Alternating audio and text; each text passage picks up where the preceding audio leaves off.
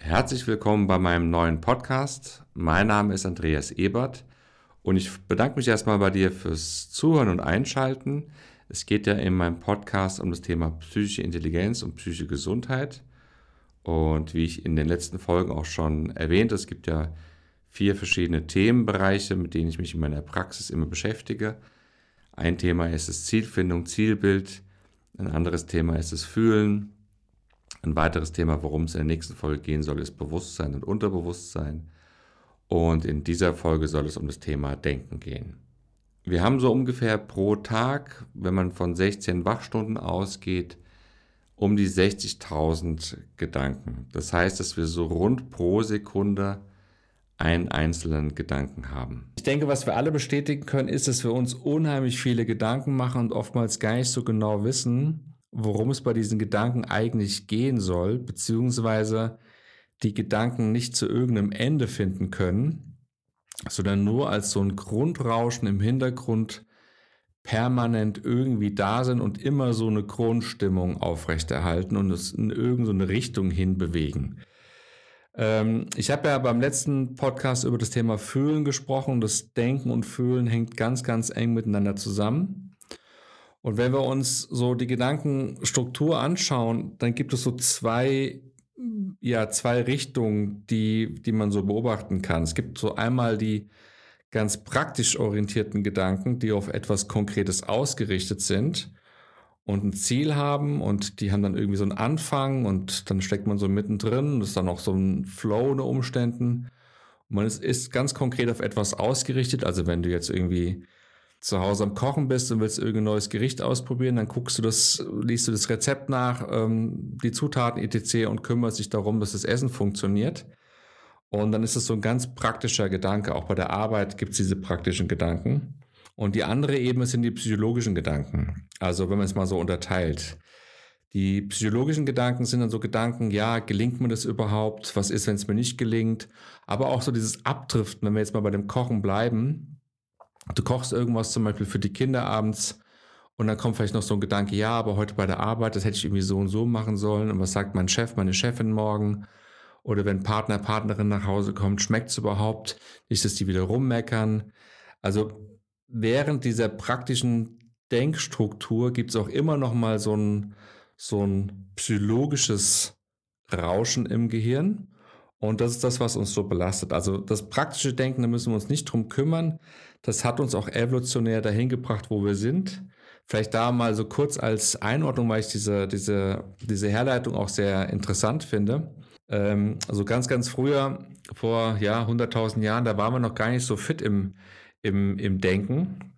Da war das noch sehr stark auch so von, von inneren Trieben und Intuition und, und, und solchen Thematiken gesteuert.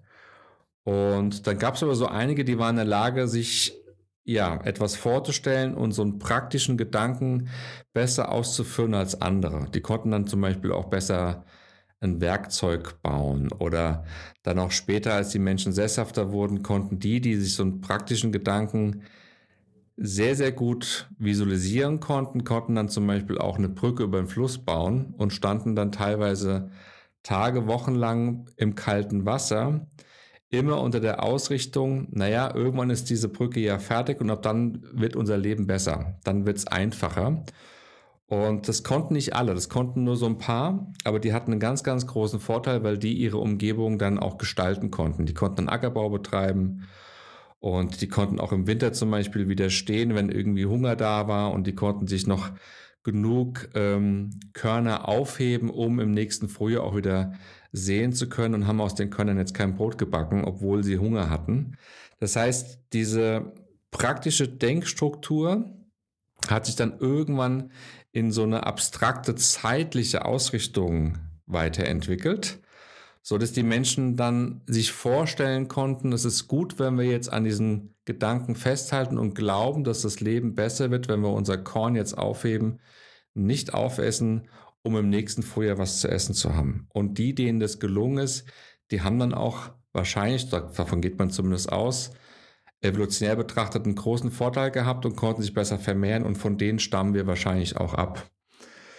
Und als dann diese Menschen in der Lage waren, abstrakter zu denken und mehr in die Zeit auch zu gehen, dann wurde ihnen noch immer mehr bewusst, ähm, welche Risiken im Leben noch so bestehen könnten, von Ausgrenzung, von ähm, irgendeiner Ablehnung, aber auch von Chancen. Und das heißt, sie sind immer mehr weg von diesem eigentlichen praktischen Ursprung hin in so eine zeitliche, abstrakte Vorstellungsweise von dem Leben und somit immer mehr auch von sich selbst, so dass das, was wir heute Ego nennen, was Eckart Tolle ist da jemand, der das sehr, sehr präzise beschreibt, dass das dann ähm, das Ergebnis daraus ist, dass wir immer abstrakter mehr in der Zeit denken und das so aus dem Hier und Jetzt sich entkoppelt hat. Und wie gesagt, das praktische Denken, das können wir immer noch. Also ich hoffe, dass du das kannst und kannst dann deine ganz normalen Aufgaben erledigen und stell dir nur vor, wie klar und fokussiert du sein könntest, wenn dieses andere psychologische Gedankenrauschen leiser wäre oder sogar ganz still wäre. Ja, also das so als Unterscheidung zwischen diesen beiden Denkstrukturen, praktisch und psychologisch. Als wir dann diese Fähigkeit hatten, abstrakt zu denken und auch uns in die Gedanken so zurückzuziehen, dann hatten wir natürlich auch die Möglichkeit, dass wenn wir in, auf engen Räumen leben, zum Beispiel dann in den Familienstrukturen, wie wir sie kennen, dass wir, wenn wir Belastungen ausgesetzt waren, zum Beispiel in der Kindheit, weil die Eltern sich gestritten haben oder weil es da Konflikte gab oder irgendwie eine Bedrohung da war, dann hatten wir die Möglichkeit, uns in die Gedanken zu fliehen und uns zu entfernen von dem eigentlichen Moment denn der eigentliche Moment hätte bedeutet, dass wir unheimlich starken Gefühlen ausgesetzt waren. Und das ist das, was man in der inneren Kindarbeit versucht wieder zurückzuholen.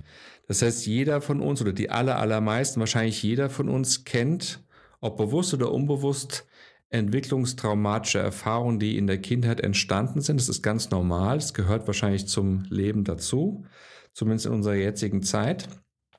Aber diejenigen, die dann später, wenn sie älter sind, sich fragen, warum sie die ganze Zeit in eine gewisse Richtung sich bewegt fühlen, also zum Beispiel immer in Konflikte hineinraten oder immer einem, einem gewissen Thema hinterherrennen, Erfolg, Leistung, Sport, Aussehen, Geld und so weiter. Oder ihnen nichts gelingt, sie sich immer irgendwie im Weg stehen und keine Freude empfinden können und so eine, so eine Taubheit erfahren. All diese Thematiken hängen zumindest teilweise mit diesen entwicklungstraumatischen Erfahrungen der Kindheit zusammen. Weil da, wie gesagt, eine Situation war, die wir unangenehm fanden und wir haben uns vom Gefühl entfernt, was damals auch wahrscheinlich richtig war und notwendig war, um diese Gefühle, die unaushaltbar erschienen, nicht aushalten zu müssen und sind dann ins Denken noch tiefer reingegangen und sind in so eine Fantasiewelt eingetaucht. Ja, und das ist das Problem, was die meisten Menschen heute haben, wenn sie dann zum Beispiel sagen, sie kommen nicht mehr zur Ruhe Sie können nicht mehr abschalten, sie können nachts nicht mehr gut schlafen und die Gedanken rattern und rattern und rattern. Das ist dann genau diese, ja, diese Symptomatik, die da besteht. Die Frage ist jetzt, wie kommt man da raus? Also das erste ist, dass man diese Unterscheidung erkennt. Praktisches Denken und psychologisches Denken und sich so ein bisschen innerlich fragt und irgendwie immer wieder so ein bisschen ähm, beobachtet, was mache ich eigentlich gerade? Was für Gedanken sind da gerade am Werk und ihnen so ein bisschen auch auf die Schliche kommt und aufmerksamer wird, wenn es so ganz unklare, rauschende ähm, Verhaltensmuster im Gehirn sind und die immer besser erkennen. Das ist so erstmal so der eine Schritt. Dann ein weiterer Schritt ist natürlich, dass wenn wir so immer wiederkehrende Gedanken in uns wahrnehmen können, die wir aber auch nicht abschalten können, dann ist es natürlich sehr, sehr hilfreich, immer klarer zu werden. Und es geschieht über so eine innere Ehrlichkeit. Das heißt, gib mal ein Beispiel, du bist bei der Arbeit und ähm, kriegst irgendwie von deinem Chef die Aufgabe, bis zu Ende der Woche irgendeine Präsentation zu erstellen. Ich glaube, das Beispiel habe ich schon mal in dem Intro gebracht, aber egal. Und denkst dir erstmal, wieso kommt er jetzt zu mir? Wieso macht er das nicht selbst? Das ist viel zu knapp, das schaffe ich überhaupt nicht und so weiter und so fort. Also zumindest kannst du es dir vorstellen, dass es solche Gedankenreaktionen geben kann auf eine solche Situation. Und wenn man das Denken im Allgemeinen besser beruhigen will und klarer haben will, dann ist es in, gerade in solchen Situationen, wo man unheimlich anklagend ist oder sich verletzt fühlt oder überrannt fühlt, eine sehr, sehr gute Übung, das Ganze aus so einer Vogelperspektive zu beobachten, also aus so einer, ja, aus so einer neutralen, emotionsfreien Perspektive mit reiner Vernunft. Und dann würde so eine innere Stimme vielleicht ganz anders ablaufen. Dann würde die so ablaufen, naja, der Chef hat jetzt wenig Zeit gehabt. Eigentlich ist es auch mein Aufgabenbereich. Er will und kann es nicht selbst machen, deswegen gibt er die Arbeit mir. Und wenn es so kurzfristig war, lag es vielleicht daran, weil er einfach selbst das so spät bekommen hat oder es versemmelt hat und ein bisschen faul war. Das heißt, aus so einer Vogelperspektive, das eigentlich Geschehen sich selbst erstmal erklären und das wirken lassen. Das Wirken lassen ist das A und O. Das heißt, es geht fast nie, eigentlich nie darum, die Dinge nur zu erkennen. Sie müssen auch etwas mit uns tun, damit sich etwas verändern kann. Das heißt, wenn ich jetzt aus der Vogelperspektive die Situation neu beurteilen, bewerten kann, dann ist unheimlich wichtig danach, sich ein paar Sekunden zumindest Zeit zu nehmen, das wirken zu lassen.